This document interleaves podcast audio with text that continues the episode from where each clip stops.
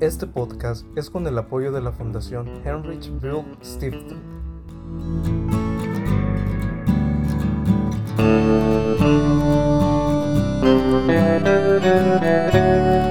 Bienvenidos al octavo episodio del programa Rescatemos el río Lempa, donde líderes de organizaciones y personas de la sociedad civil hablarán sobre la importancia de cuidado y la preservación de nuestro recurso hídrico, flora y fauna. Yo soy Diana Lara y empezamos el octavo podcast para que ustedes puedan conocer más sobre estos temas Hoy contamos con el gusto de tener como invitado a Andrés McKinley, especialista en agua y minería en la Universidad Centroamericana José Simeón Cañas, UCA. Bienvenido Andrés, ¿qué tal?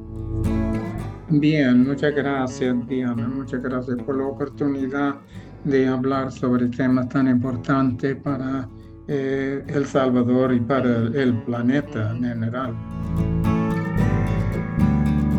Al contrario, muchas gracias a ti por compartir conmigo este espacio y es un gusto poder conversar contigo en este podcast. Bueno, para empezar, quisiera que nos platicaras en base a tu experiencia y en tus palabras en qué consiste el concepto de estrés hídrico. Bueno, en, términos de experiencia, eh, bueno, empiezo diciendo que soy norteamericano, eh, pero que llevo casi 45 años trabajando en Centroamérica sobre eh, temas que tienen que ver con desarrollo sostenible. Y en los últimos 20 años, más o menos, 25 años, he estado enfocado en el tema de medio ambiente, dado eh, la importancia de este tema para el desarrollo eh, sostenible, para la sobrevivencia, para la viabilidad de los países de Centroamérica, más que todo El Salvador. Eh, el Salvador es especial porque tiene una crisis hídrica mucho más serio, mucho más grave que cualquier otro país en Centroamérica y varias ah, entidades nacionales y internacionales eh, como la Asociación Mundial del Agua, como eh, CEPAL eh, y tantas otras organizaciones con mucha credibilidad en el tema medioambiental han hablado de la crisis en El Salvador del agua, usando este término estrés hídrico, ¿verdad? Estrés hídrico eh, es cuando no hay eh, suficiente disponibilidad de agua para satisfacer las necesidades eh, de la ciudadanía de un país en términos eh, más concretos, más específicos, eh, hablan eh, del estrés hídrico como situación que ocurre cuando la disponibilidad de agua por año por persona es 1.700 metros cúbicos o menos y según CEPAL eh, de las Naciones Unidas y según otras entidades expertos en el tema de agua, El Salvador ya está en ese nivel de crisis. No estamos hablando de una situación que nos amenaza eh, en los próximos años eh, o que nos va a estar amenazando eh, digamos, eh, en el futuro. Es una situación que nos está enfrentando y amenazando en este momento. Bueno, muchas gracias por tu respuesta. La verdad tienes toda la razón. Es una de esas situaciones que nos tenemos que poner a pensar el día de hoy y tenemos que empezar ya a hacer un plan para poder resolverlo como país. Bueno, pero también quisiera que nos comentaras un poco qué es lo que tú en tus años de experiencia conoces acerca del río Lempa y de los principales ríos y lagos en El Salvador. Bueno, como ustedes eh, sabrán, eh, hay eh, estudios que se han hecho en los últimos años en El Salvador, volviendo siempre a este tema de la crisis de agua en El Salvador eh, que revelan que los eh, principales ríos en el país han bajado en los últimos 25 años sus caudales entre 30 y 70%. Y algunos de eh, los ríos estudiados, estoy pensando en un estudio en concreto que encontró este fenómeno de, eh, crecimiento del caudal de los ríos, eh, que estudió los 350 ríos más importantes en el país, incluyendo el río Lempa, y encontró este fenómeno, ¿verdad? Eh, muchos de esos ríos se han secado totalmente.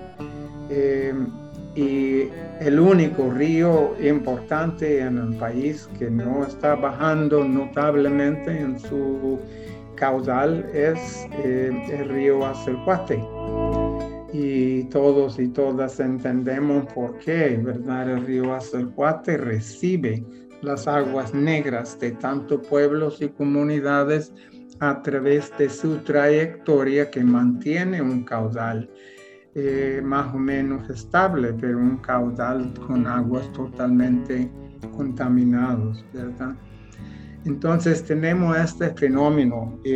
Los ríos en el país están secando, los acuíferos más estratégicos en El Salvador y cuando digo más estratégicos estoy hablando de los acuíferos que alimentan, que provean agua potable para las grandes concentraciones de población en el país, empezando con San Salvador con Santa Ana, con San Miguel, ¿verdad? Las grandes concentraciones, todos están experimentando crisis de agua eh, en, gran parte porque los acuíferos están bajando eh, casi eh, a un metro por año según algunos analistas. el punto es que la humanidad está notando la ausencia de este recurso tan clave para la vida, ¿verdad? Eh, a nivel nacional y es por eso que vemos más y más comunidades en la calle, ¿verdad? Este, exigiendo eh, agua por, la falta de, este recurso.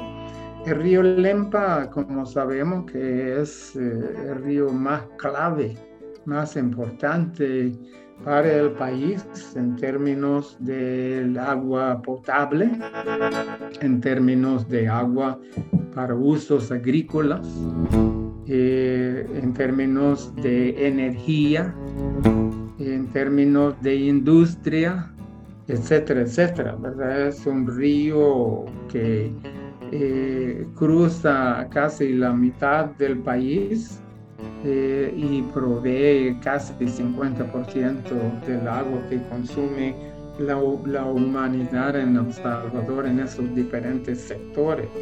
Eh, sabemos que está bajando en su caudal, igual que los demás ríos importantes en el país, que está siendo contaminado eh, de forma especial hoy en día por proyectos mineros, eh, ¿verdad? Que existen en Guatemala, cerca de la frontera con El Salvador, eh, y en proyectos mineros en Honduras, que están a punto de arrancarse si la nueva presidenta de Honduras no no toman medidas, ¿verdad? ha hablado de una moratoria de la minería metálica allá, ¿verdad? Que sería algo muy positivo para El Salvador. Eh, entonces, eh, eh, es un río que realmente el país depende por su vida, por su futuro eh, de, este río y está siendo contaminado, sobreexplotado y, vemos eh, eh, los resultados de este fenómeno.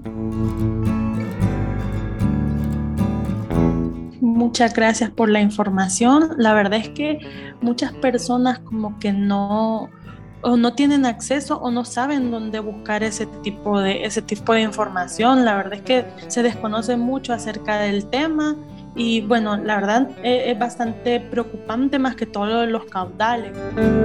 Y bueno, retomando un poco acerca de tu experiencia con, con el tema de minería, quisiera preguntarte, siendo tú un especialista en este tema, pero también en el tema de aguas, eh, ¿Cómo ves tú a El Salvador en estos temas, en ambos? ¿Existe algún tipo de tratamiento que se dé luego de que las aguas son contaminadas por el lixiviado proveniente de la minería? Sí. Bueno, eh, eh, fue el tema de agua realmente, además de otros temas relacionados con el medio ambiente, el bosque, el suelo pero principalmente el tema de agua que nos llevó al tema de minería. Eh, es ampliamente conocido eh, a través de estudios eh, científicos, pero más importante a través de estudios de proyectos emblemáticos en el mundo y en Centroamérica, ¿verdad? Que nos enseñan que la minería metálica es una industria que pone en peligro el recurso hídrico de manera muy especial.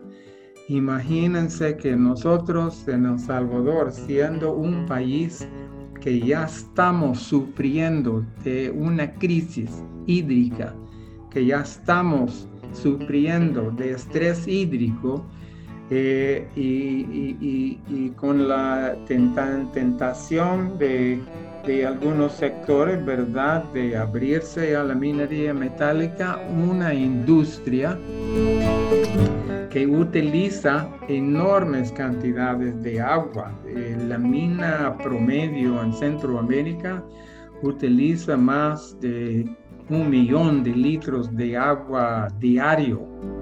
Eh, todo, eh, todo componente en el proceso minero, desde la explotación eh, hasta la lixiviación, hasta la purificación, etcétera, etcétera, usa enormes cantidades de agua. Entonces, hay una mina que el mismo Banco Mundial considera como la mina más moderna en eh, Centroamérica, eh, que utiliza 6 millones de litros de agua diario, según las cifras de la misma empresa minera. Hay, hay minas en otras partes del mundo que utilizan hasta 350 millones de litros de agua diario. El punto es, el, el, el, agua es clave para la minería. El agua, es, podemos decir, como el agua es fuente de vida para el ser humano, es fuente de vida para la minería también y la minería en ese sentido compite con el ser humano para este recurso. Entonces, con ese análisis en mente, este, nosotros eh, eh, eh, temprano, ¿verdad? Asumimos una postura en contra de la minería metálica para El Salvador. No dijimos que estamos en contra de la minería metálica a nivel mundial. Reconocemos la importancia de tener metales y minerales para el desarrollo, pero eso no significa que se puede eh, desarrollar en cualquier lugar del planeta. Hay que, hay que poder discriminar, hay que poder eh, eh, analizar y, ver cuáles son los ambientes apropiados y cuáles no son apropiados. Entonces, El Salvador, dada la crisis de agua que ya sufre, obviamente no es un lugar para la minería metálica. Entonces nosotros eh, eh, ahí en 2005 empezamos eh, luchando con comunidades que serían los más afectados, los más amenazados, ¿verdad? Más que todo comunidades en la cuenca del río Lempa, porque la mayoría de los depósitos de de oro y plata, que es lo que buscan las empresas mineras hoy en día en El Salvador, eh, están ubicados en la cuenca del río Lempa. Entonces aquí vamos con una industria que impacta en el río principal que da vida a, a, la ciudadanía de este país. Entonces asumimos una postura que en contra de la minería los sondeos eh, de aquellos años que hizo la UCA, hicieron la UCA en 2007 y otros, otros en 2015 encontraron un rechazo enorme de parte de la ciudadanía eh, en 2015 ya casi 80% de la ciudadanía del Salvador expresó su opinión de que El Salvador no era un país apropiado para la minería y casi ese mismo porcentaje eh, de, población planteó que el gobierno debe tomar medidas inmediatas para eh, cerrar el camino a esta industria.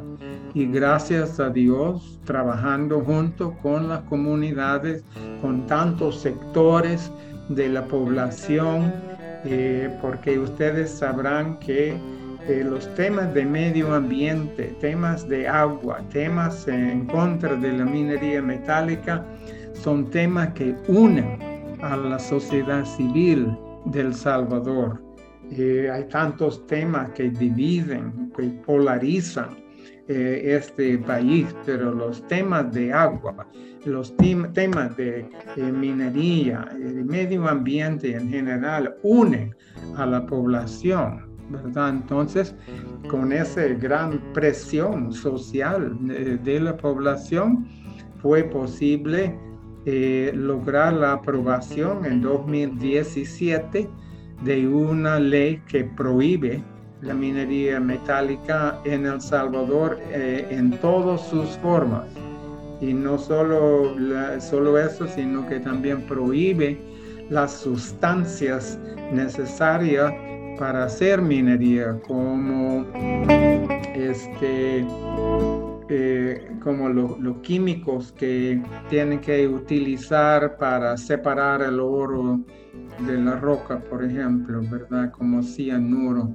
Cianuro es un químico que sabemos que eh, en el tamaño de un grano de arroz puede matar a un ser humano.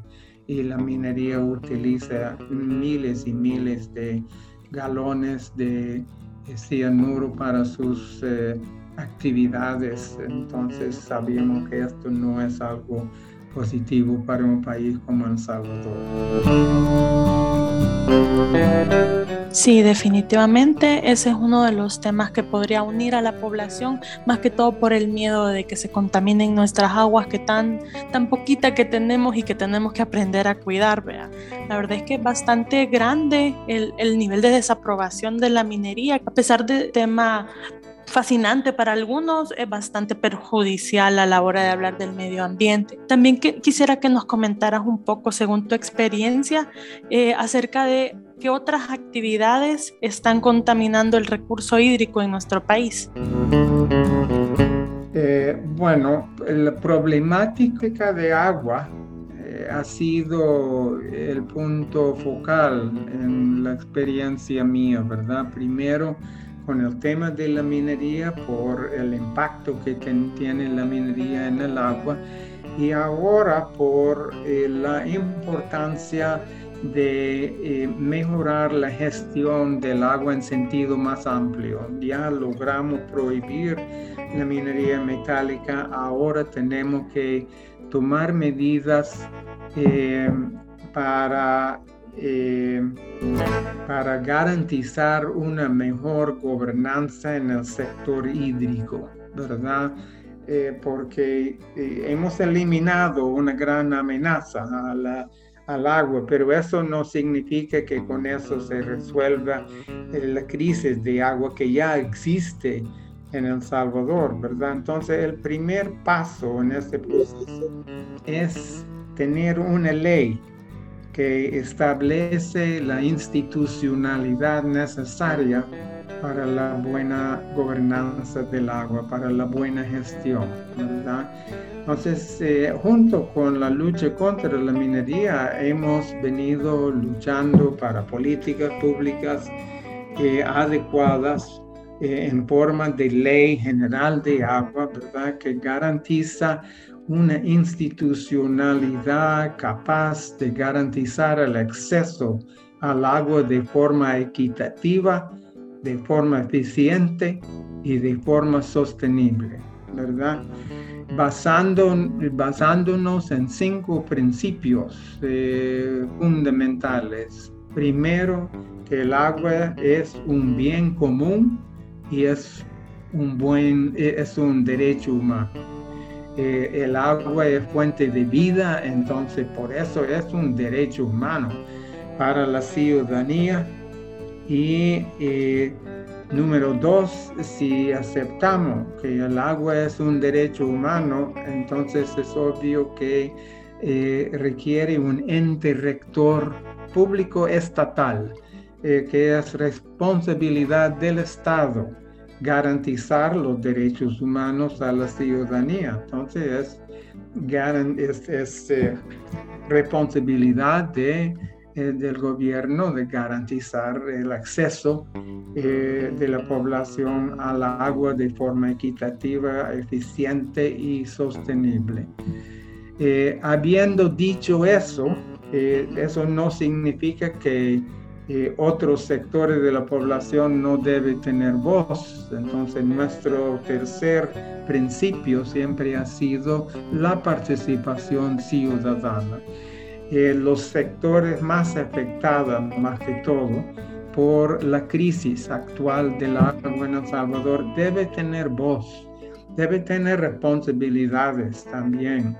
Eh, en eh, la gestión del agua en el país deben poder expresar su opinión cuando se trata de definir los planes hídricos, cuando se trata de definir las prioridades de uso, cuando se trata de definir los mecanismos para autorizar eh, el uso de agua y cuando se trata de vigilar ¿verdad? Eh, la acción del ente rector para garantizar que está respetando el derecho humano al agua en el país. El cuarto principio es un enfoque de cuenca. Eh, sabemos que eh, los problemas de agua, sabemos que el agua misma, pero la problemática que experimentan en El Salvador hoy en día del agua empiezan en la cuenca, empiecen a nivel local, no empiecen en el chorro, en, la llave que abre para que caiga agua, empieza en la cuenca. Y ese, ahí estamos hablando de la importancia de eh, garantizar la gestión integral de los recursos hídricos. Eh, esto significa eh, estar viendo también la situación del bosque, porque afecta el agua. Estar viendo también la situación del uso del suelo, porque eso determina el grado, la, la, eficiencia en la filtración de aguas lluvias, por ejemplo, para recargar eh, acuíferos, ¿verdad? este, y implica, eh, como decía, la, eh, la participación ciudadana a nivel de la cuenca, a nivel local. ¿ya? Cuando eh, el ente rector va a estar tomando decisiones sobre el uso de agua en una cuenca, debe tomar en cuenta la opinión de los diferentes sectores, los diferentes usuarios incluyendo la industria, incluyendo eh, eh, los cañeros, los grandes productores agrícolas, pero también incluyendo la población, la gente de las comunidades, la gente sin recursos económicos. Ya todos deben tener esa voz a nivel de la cuenca. Y finalmente, nuestro quinto principio es equidad, justicia económica, financiera. No, no porque eh, ciertos sectores de la población no tienen recursos económicos, no van a tener agua, ¿verdad? Todos y todas tenemos derecho humano al agua. Entonces hemos venido eh, con esa visión eh, que nos guía, luchando por una ley de agua que, que, como digo, garantiza estos cinco principios muy importante el, retomar los principios y el explicarle a las personas que nos están oyendo que cómo, cómo es que se basan ustedes para poder eh, dar sus opiniones acerca de este tipo de temas que son tan importantes para el crecimiento de nuestro país y para eh, poder beneficiar a los que tienen el menor, eh, el menor grado en recursos. ¿Cuál crees tú, Andrés, que sería el impacto o algún tipo de consecuencia que se puede generar eh, luego de la reciente Ley General de los Recursos Hídricos, mejor conocida como la Ley del Agua. Ajá, sí. Bueno, eh, lo primero es, nosotros basamos nuestra lucha, ¿verdad? Primero en la no violencia, tratamos de minimizar los niveles de confrontación sobre un tema que fácilmente nos lleva a la confrontación. Eh, el tema de agua es un tema que preocupa eh, grandes actores en el país, en, en el mundo, perdón, eh, al punto en que países como Estados Unidos tomen el tema de agua como un tema de seguridad nacional. Eh, porque saben su potencial de generar confrontación y violencia. Eh, entonces, nosotros tratamos siempre de enfatizar ese componente, ese, ese principio, ese espíritu, ¿verdad?, en nuestra lucha. Y eso eh, implica no solo estar en la calle gritando, protestando, etcétera, etcétera. Sino que implica buscar las personas, las entidades, eh, principalmente del Estado, que tienen el poder de decisión eh, sobre este tema de agua, ¿verdad? Y tratar de influir, tratar de educar tratar de compartir eh, nuestras propuestas. Entonces, eh, eso ha sido, eh, diría yo, el centro de nuestros esfuerzos para garantizar una ley adecuada, ¿verdad? Estamos un poco decepcionados con, la ley que ha sido aprobado porque eh, nuestro análisis nos indica que no ha tomado en cuenta los cinco principios tan claves eh, para nosotros, que no respeta el derecho humano al agua, que no respeta la equidad de acceso al agua, que prioriza eh, los intereses de la gran empresa en lugar de los intereses de las comunidades pobres.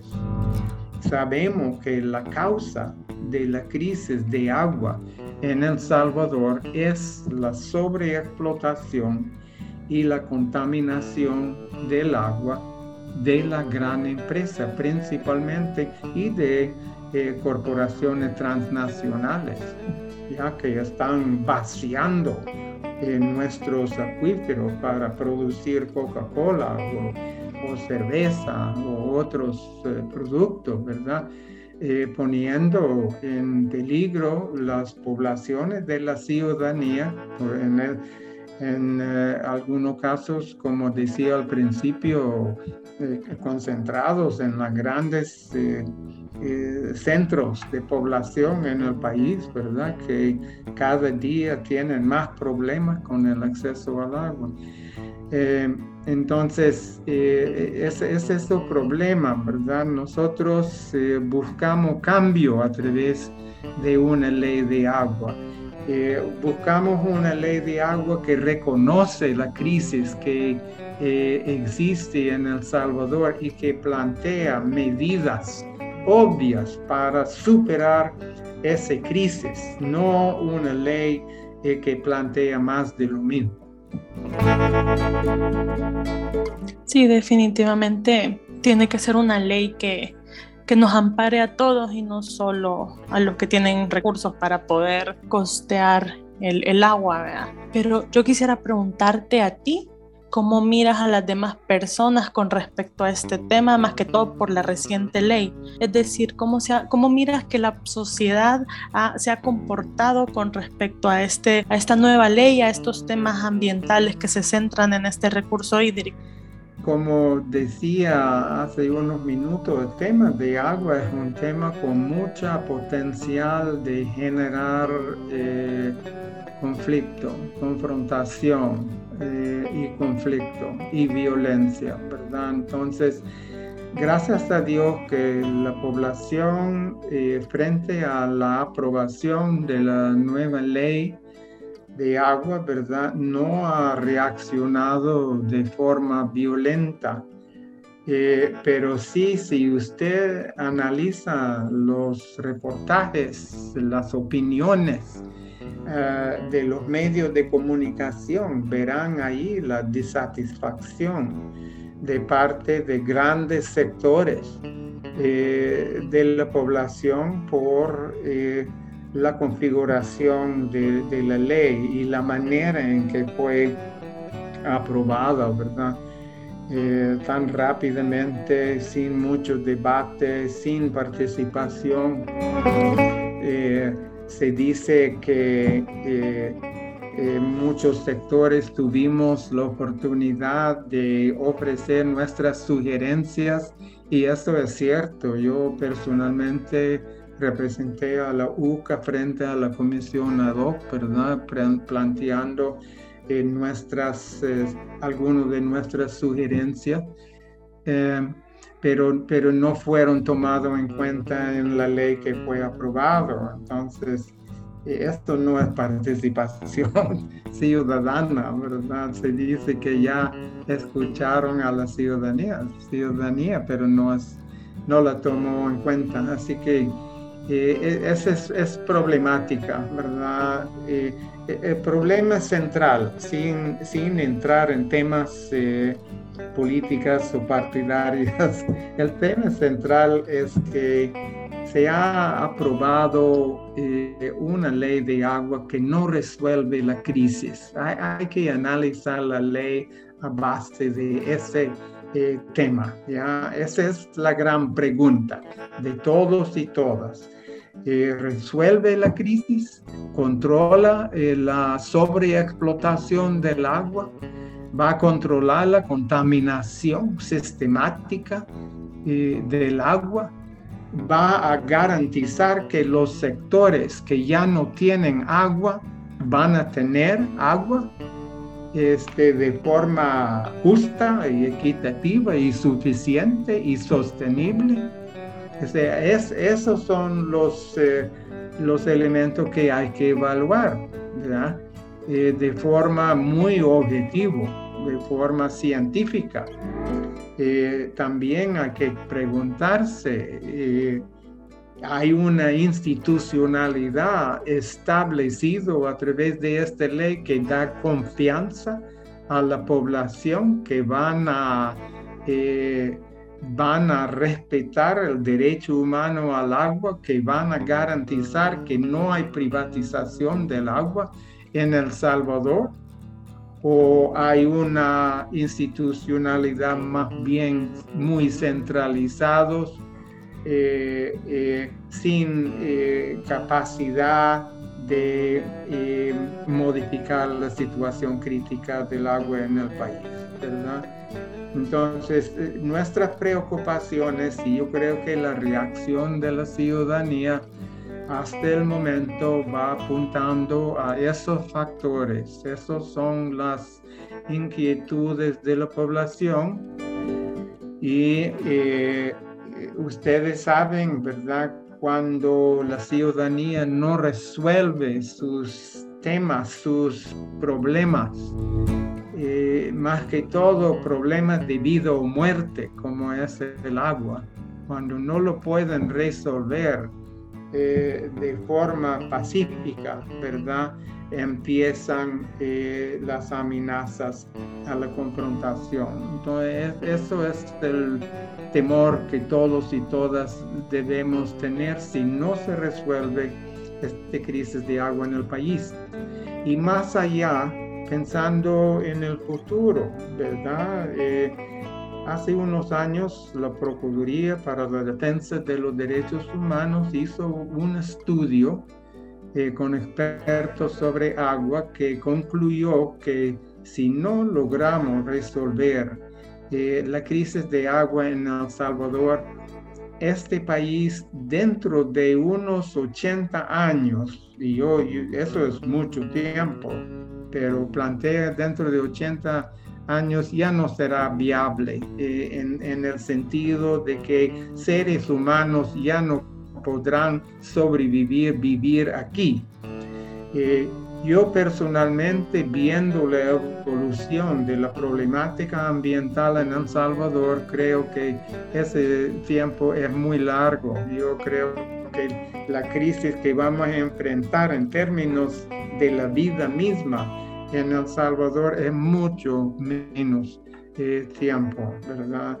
Eh, de hecho, eh, ya hay tanto preocupación por la migración de, personas eh, en El Salvador y en los demás países del Triángulo Norte y en el mundo entero y de las grandes causas. Claro, todos sabemos eh, la problemática de la violencia social, la problemática de la pobreza, ya, la falta de empleo, etcétera, etcétera pero de los grandes eh, causas de la migración en El Salvador y los demás países es el medio ambiente.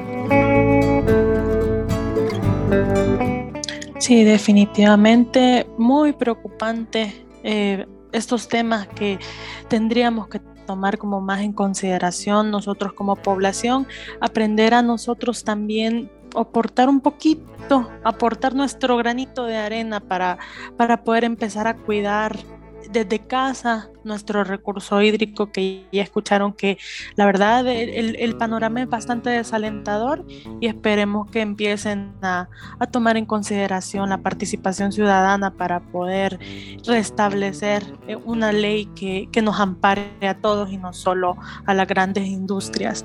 Pero te damos las gracias, Andrés, por haber compartido tus opiniones con nosotros y que nos hayas hablado sobre la importancia de cuidar este recurso hídrico y bueno, lo de la actual ley de agua.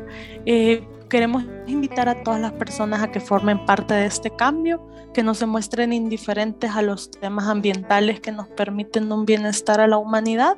Apreciamos mucho, Andrés, lo que nos has compartido en este octavo episodio. Muchas gracias por haber estado en este espacio conmigo. Muchas gracias, Diana, a usted y a todos y saludos a todo, toda su audiencia y, pido que eh, todos tomemos muy en serio esta amenaza que nos está enfrentando. No hay tema más estratégico eh, en El Salvador que el tema del medio ambiente. Así es. Les agradecemos a todos y todas las personas que nos han escuchado en este programa de Rescatemos el Río Lempa. Hacemos un recordatorio que ya hemos publicado el séptimo episodio de esta lista y los invitamos a estar atentos de más podcasts de esta playlist donde invitaremos a más personas de la sociedad civil y líderes de organizaciones que nos mencionarán las acciones que están realizando en beneficio del rescate del río Lempa y del recurso hídrico en general. También les hacemos la invitación de buscar en Facebook a la Red Trinacional Nacional por el Rescate del Río Lempa para que puedan observar más proyectos y saber sobre los estrenos de este podcast. Muchas gracias por escucharnos. Hasta la próxima.